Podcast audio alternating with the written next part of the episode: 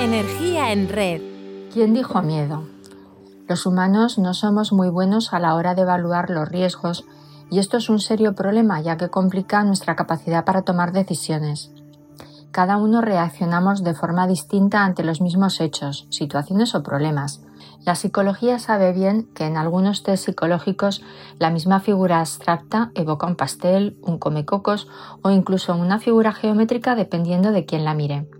Un buen ejemplo de este tipo de pruebas es el test de Hermann Rochard, en el que la propia percepción del individuo al que se le realiza el test nos da un indicativo de su estado psicológico.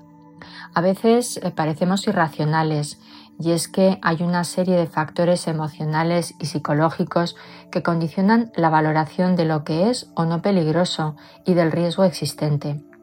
Esta irracionalidad nace de la condición selectiva de nuestra percepción que ni puede procesar toda la información que recibe ni está abierta a lo que no desea percibir.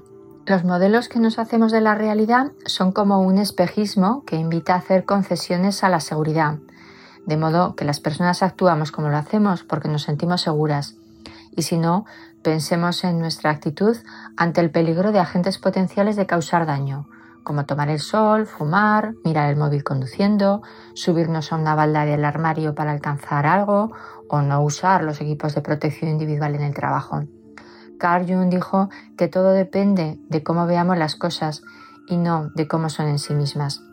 Está claro que no todos los peligros son iguales, de hecho, podemos hacer cuatro categorías de peligros si pensamos por una parte en el número de personas que se pueden ver afectados y por otra en la severidad del daño que causan esos peligros. Por ejemplo, fumar y tomar el sol estarían en el cuadrante de mucho peligro, porque daños son severos los que pueden causar y afectan a mucha gente. Pero es evidente que las personas no los percibimos así. Sería inédito ver en Asia una playa llena de oriundos tomando el sol, lo mismo que ir a nuestras costas y verlas llenas de mujeres con burkini.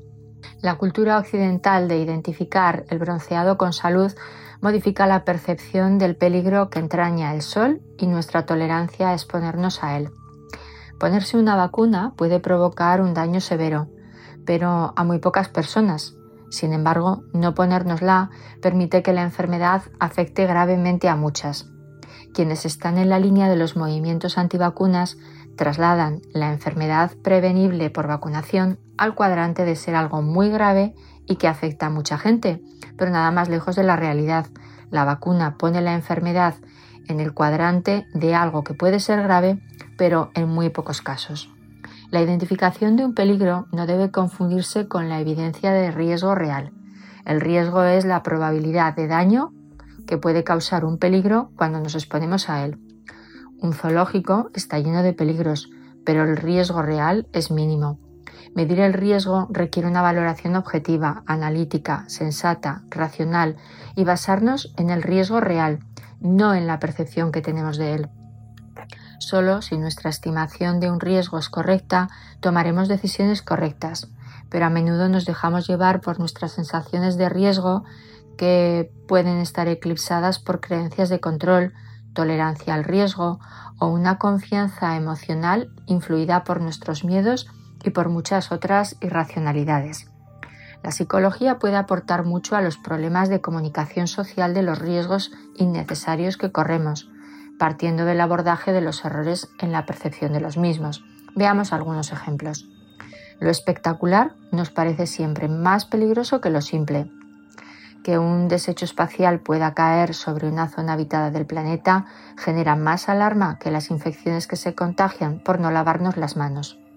Lo familiar es más seguro que lo desconocido. De hecho, cuando roban un niño de un hospital o matan a una persona, no nos cabe en la cabeza que pueda ser alguien cercano, y si no, recabemos casos de la crónica negra que nos han dejado perplejos. Los riesgos personificados nos asustan más que los riesgos genéricos. ¿Qué te da más miedo, hacer parapente o la contaminación de tu ciudad? Y no digamos si los riesgos son impuestos, por ejemplo, radiación de una central nuclear o de una antena de comunicaciones en el barrio, frente a nuestra decisión de jugar con drogas. Creer que tenemos control de riesgo nos da falsa seguridad. Lavamos la fruta para eliminar cualquier riesgo de productos fitosanitarios porque nos parecen peligrosos, pero minusvaloramos el riesgo de no comer suficiente fruta o verdura o de no hacer deporte. Tampoco se nos da bien evaluar los riesgos en el tiempo. A corto plazo los riesgos se sobredimensionan y a la larga se minusvaloran. Fumar nos matará, pero no vemos el cigarrillo que nos estamos encendiendo como una bomba. Y es que las emociones juegan un papel importante en la percepción de un riesgo. Cualquier riesgo parece mayor si nos afecta a nosotros o a un ser querido, de la misma manera que si de nuestra conducta o elección se espera un beneficio, el riesgo parecerá menor. En definitiva, cometemos muchos errores por tomar atajos mentales y simplificar las relaciones de causalidad, riesgo y beneficio. Cuando estamos convencidos de algo, antes que cambiar de idea, ignoramos los errores. Te propongo que pongas en jaque a tu mente y observes cómo funciona al tratar de resolver los dos siguientes problemas. ¿Cuánto suman los números del 1 al 100? Otro problema. ¿Cuántos partidos hay que jugar en un torneo de tenis por eliminatorias en el que participan 121 jugadores? Estoy segura de que has reconocido que cuando estamos convencidos de algo, antes que cuestionarnos y cambiar de idea, ignoramos lo que no nos da la razón y con ello los errores. La falta de atención, desmotivación, olvidos, descuidos, actitudes negligentes o imprudentes nos hacen caer a menudo en errores y producen muchos accidentes. Para que la inconsciencia con relación a un hecho pase al plano consciente y las personas aceptemos los peligros y dimensionemos los riesgos, se requieren modelos de seguridad ajustados a la realidad, y la realidad virtual puede sernos de gran ayuda. Dyer sugirió, cambia la forma en que miras las cosas y las cosas que miras cambian. El modelo que elijamos para acercar la seguridad a las personas debe ser intuitivo, cómodo y casi inconsciente. Apple anunció el primer iPhone en enero de 2007. La revista Time lo nombró el invento del año.